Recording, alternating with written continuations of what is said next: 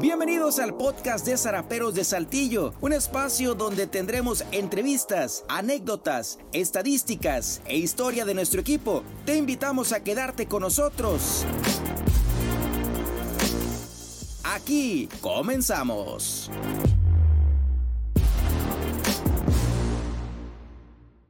Bienvenidos amigos a un nuevo episodio de los 50 mejores momentos en la historia de Seraperos de Saltillo. Los saluda con mucho gusto Fernando Martín Sánchez. Iniciamos rápido con el momento 21, un juego extraño pero que al final de cuentas significó una victoria para Seraperos y también avanzar a la siguiente ronda en los playoffs. Estamos hablando del sexto de la primera serie de playoff entre Saraperos y Tecolotes. El Zarape en 1988 solamente necesitó de un imparable para llevarse el triunfo por pizarra final de cuatro carreras a tres. Dando el panorama de esa temporada, Zaraperos había terminado en el cuarto lugar del norte con un récord de 59 ganados, 68 perdidos, medio juego de ventaja sobre Unión Laguna y de esta forma pudieron obtener su boleto a los playoffs. Fue una temporada de altibajos con tres managers. Empezó Víctor Favela, después vino al relevo el calimana Sergio Robles y finalmente terminó José Peluche Peña. En campaña regular, el mejor bateador fue Gregory Smith, que terminó con con promedio de bateo de 351, 136 imparables, 28 dobles, 19 cuadrangulares, 66 producidas y 23 robos. Además, también destacó Eduardo Torres, que remolcó 82 carreras para ser el mejor del equipo en ese departamento. Por otra parte, también aportó 17 vuelas cercas y terminó bateando para 294, mientras que Juan Barrete bateó para 313 con 131 imparables y 44 impulsadas. Hablando del picheo, Ricardo Solís fue el mejor serpentinero con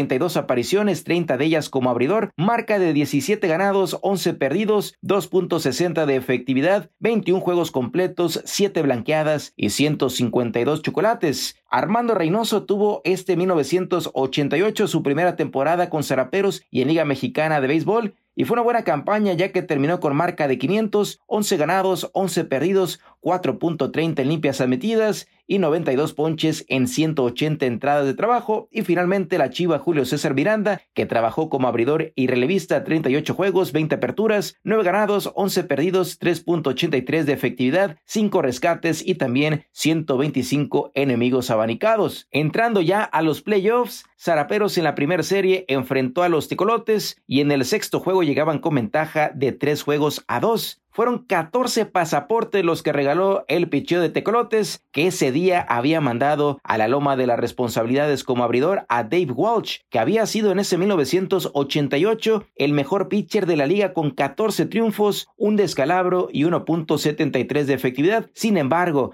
el descontrol hizo que no pasara de la segunda entrada. En esa segunda entrada, Zaraperos aprovechó pasaportes con dos errores y de esta forma llegaron a tener ventaja en la pizarra. Sin embargo, rápido respondió Tecolotes. En la séptima entrada, ya con el juego empatado a tres carreras, nuevamente se hizo presente el descontrol por parte del cuerpo de lanzadores de los Tecolotes. Gregory Smith recibió pasaporte por parte de Ernesto Barraza y después vino al relevo Javier Carranza, que también le dio la base a Ricardo Sáenz. Y luego vino el único imparable del juego que conectó Luis Alberto Peña, un globo hacia el jardín izquierdo para que anotara desde la intermedia Gregory Smith, rompiendo el empate. Y de esta forma, Zaraperos se encaminó al triunfo cuatro carreras a tres. Laredo en este juego conectó nueve imparables, pero no fueron suficientes. Zaraperos con solamente un hit y gracias a 14 pasaportes se llevaron el triunfo 4-3 para avanzar a la siguiente ronda. En la siguiente ronda, en cinco juegos, despacharon a Sultanes de Monterrey y llegó Zaraperos a disputar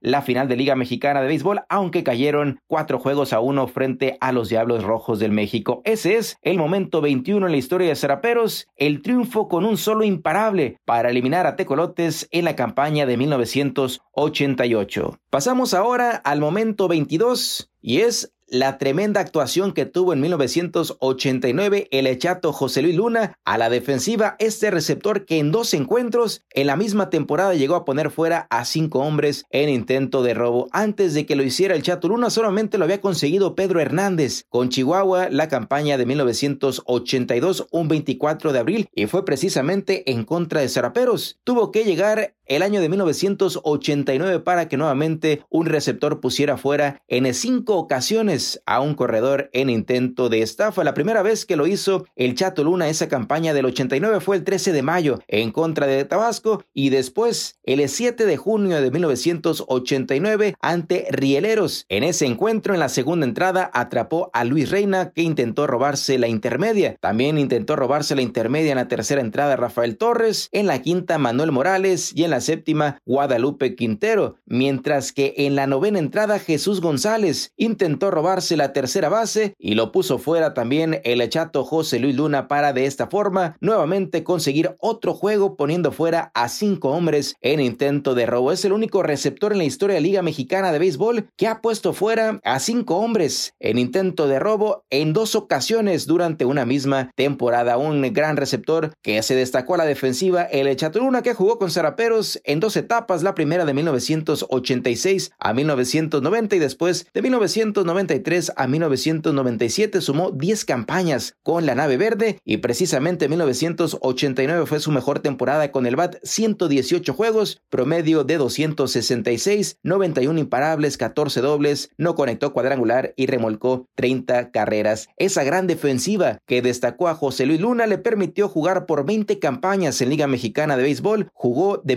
1978 a 1997 vistiendo además también de zaraperos las franelas de Monterrey, Poza Rica, Juárez, Monclova, Diablos y Aguascalientes. Después de esas 20 campañas, conectó 840 hits, 114 dobles, 20 cuadrangulares y 330 producidas. Todo esto en 1350 encuentros. Ese es el momento 22 en la historia de Zaraperos, la tremenda campaña del chato José Luis Luna en 1989, consiguiendo dos juegos con hombres puestos fuera en intento de robo.